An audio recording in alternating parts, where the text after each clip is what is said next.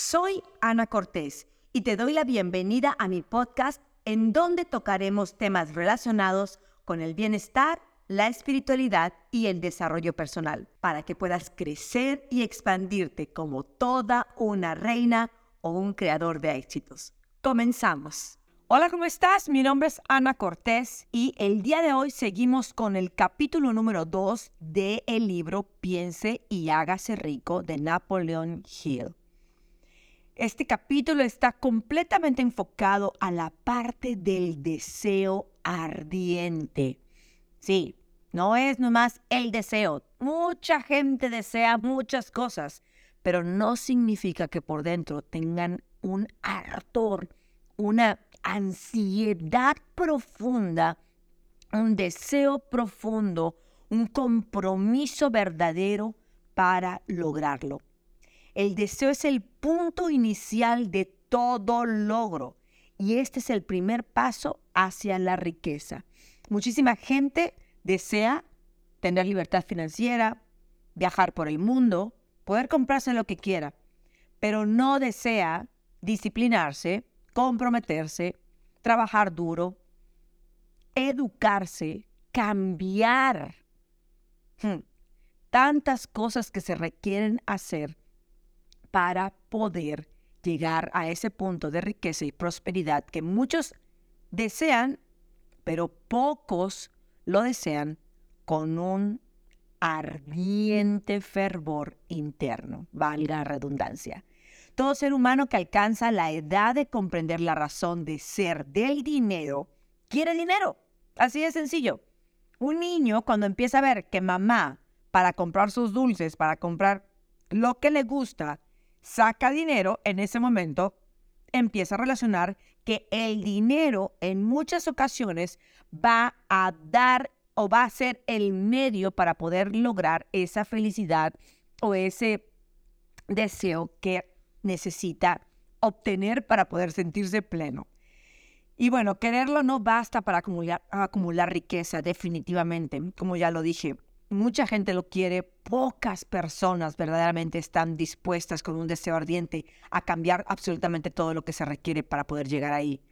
Desear la riqueza con un estado mental que se convierta en una obsesión, eso es lo que se requiere. ¿Por qué? Porque luego hay que planificar las formas y los medios definidos para adquirirla y ejecutar los planes con una perseverancia que no acepte el fracaso. Eso es lo que va a traer a la riqueza. A mí cuando la gente me dice, Ana, es que me falta mucha disciplina, soy muy indisciplinada. No, mi amor, lo que te falta es compromiso. Lo que te falta es perseverancia. Pero antes del compromiso y la perseverancia está ese verdadero deseo ardiente.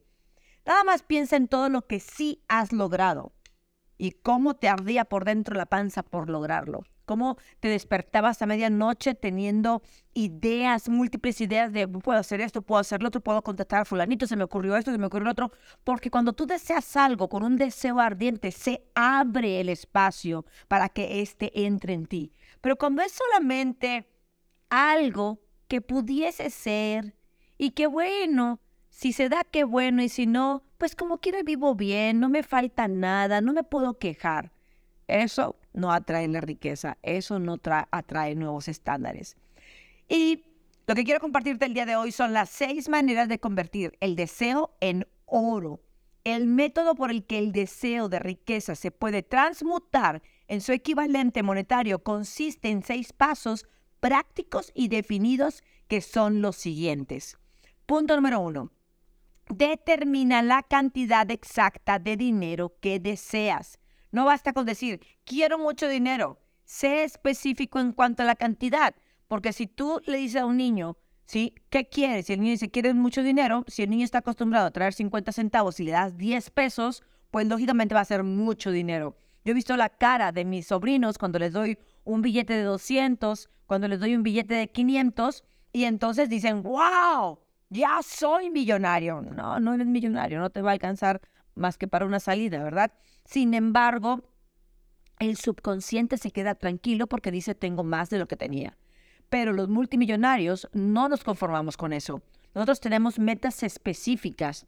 Yo tenía algo anteriormente que yo decía, yo decía, ok, este año eh, quiero saldar deudas, quiero pagar este departamento, quiero liquidar, quiero comprarme un auto nuevo, quiero... Entonces cambié todos esos quiero, quiero, quiero por decir, ok, este año tengo que hacer 100 millones de dólares, tengo que hacer 10 millones de dólares, tengo que hacer un millón de dólares. ¿Me van siguiendo? Englobé absolutamente todo en el monto específico que yo sé que no solamente me da eso que quiero lograr, las 20 metas financieras que quiero lograr, lo sumé y lo puse en el mismo, en el mismo monto, pero además lo dupliqué o tripliqué o, ¿por qué no? Lo llevé a un monto 10x. Punto número dos, determina con exactitud lo que se propone dar a cambio del dinero que se desea. Escúchame, yo estoy dispuesta a disciplinarme más, yo estoy dispuesta a cambiar de amistades, yo estoy dispuesta a tomar 10 talleres de educación financiera durante este año. Yo estoy dispuesta a levantarme, antes me levantaba a las 6 de la mañana, estoy dispuesta a levantarme a las 5 de la mañana. Yo estoy dispuesta a empezar a hacer disciplinas de alto rendimiento para que pueda yo empezar a entrenar a mi mente en la perseverancia y en el, el sostenerme en una idea y no claudicar hasta llegar a la meta.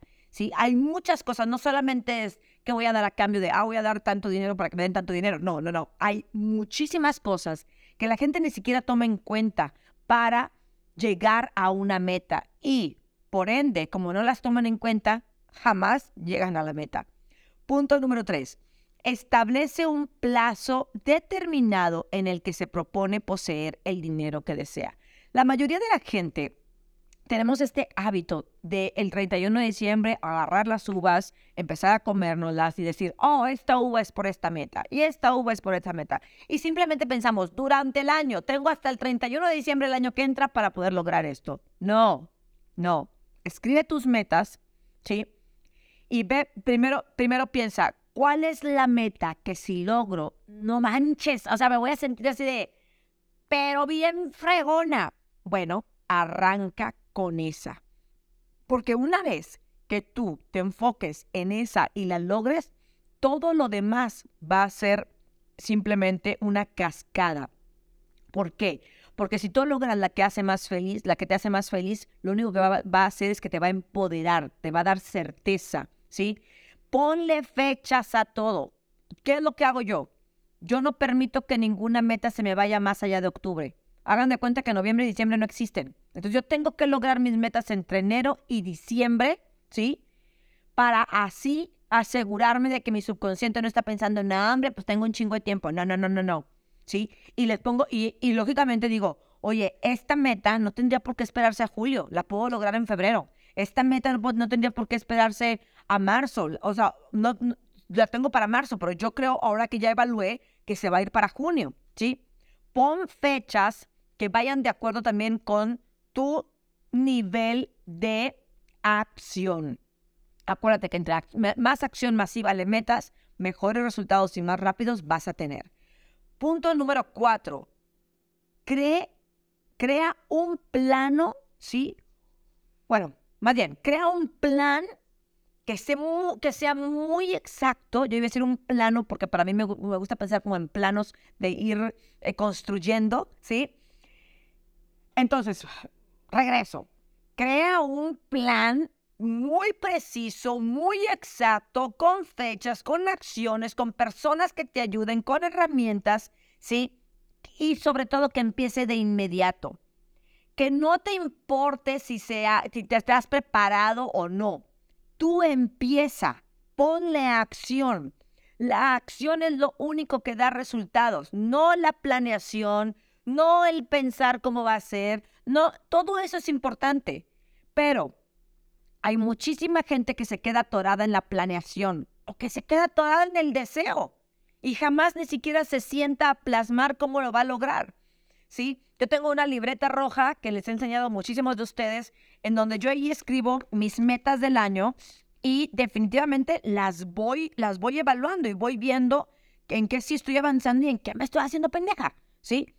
Entonces, eso me permite a tener, o sea, a ir construyendo mi año. pero la única manera de construir es pararme, ir a agarrar el cemento y poner el bloque en el lugar en el que está. Si yo solamente tengo los planos, si yo solamente tengo la guía de instrucciones, pero nunca pongo acción porque es que no estoy preparada, es que no sé suficiente, mi amor, aprende en el camino, pregunta en el camino, pero mínimo ve levantando esa construcción, ve creando ese imperio, ¿sí? A partir del día de hoy. Punto número 5.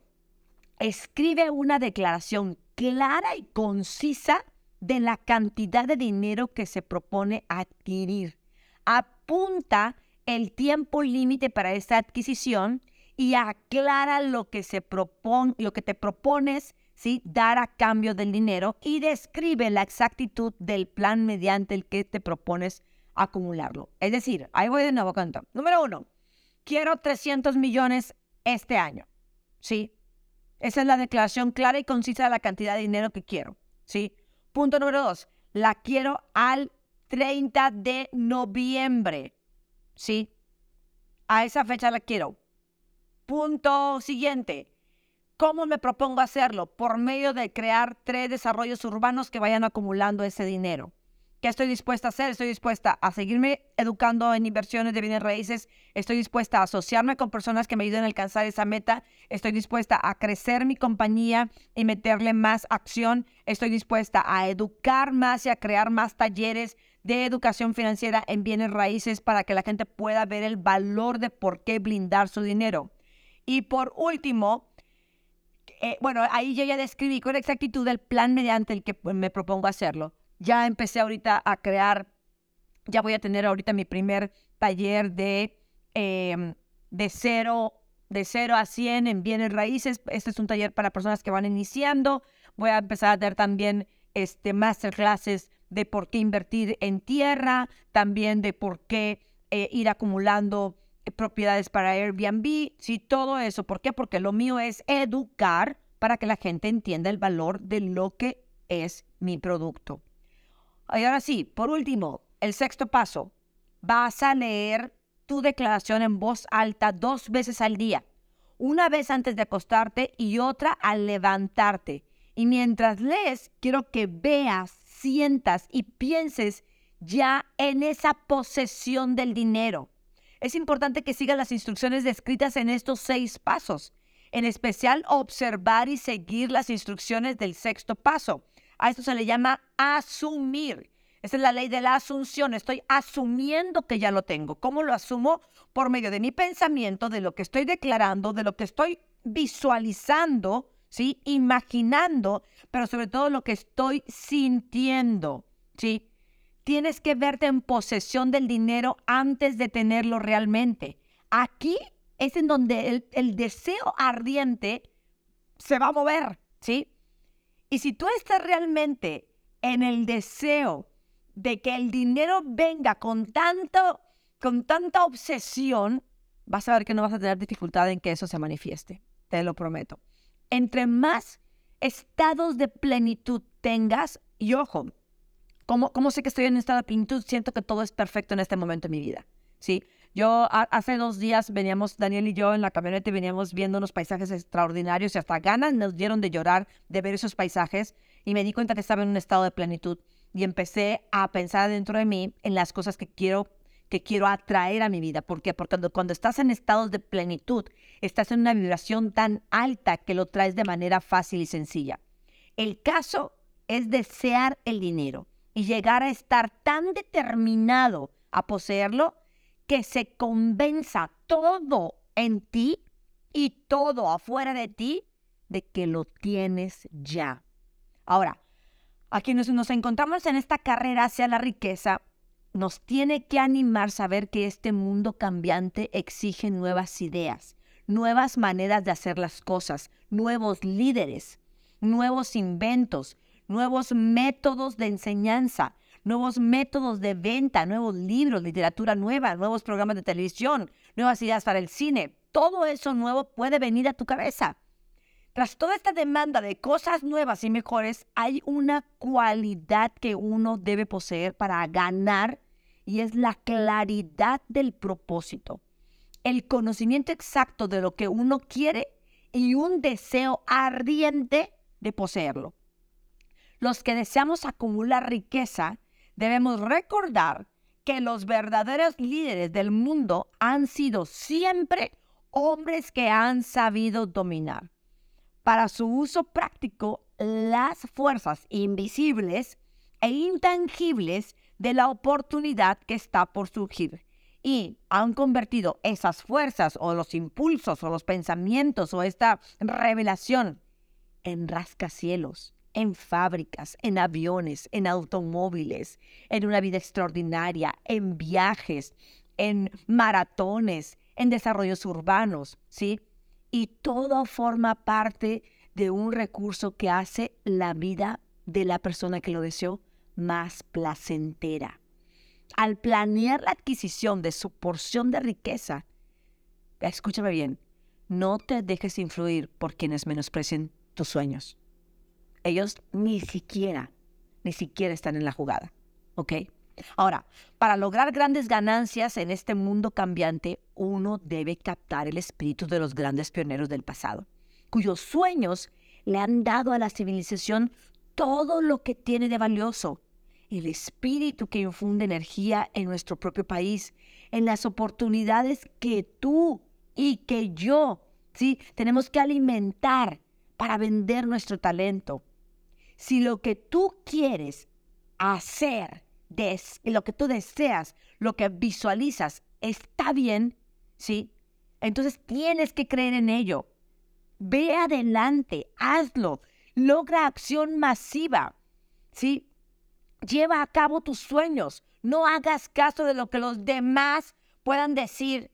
Si tú te topas con dificultades o si algo, algo sale mal, escúchame. Ahí es donde los pobres de mentalidad, ahí es donde los pobres de carácter claudican y se van. Tú y yo no somos eso.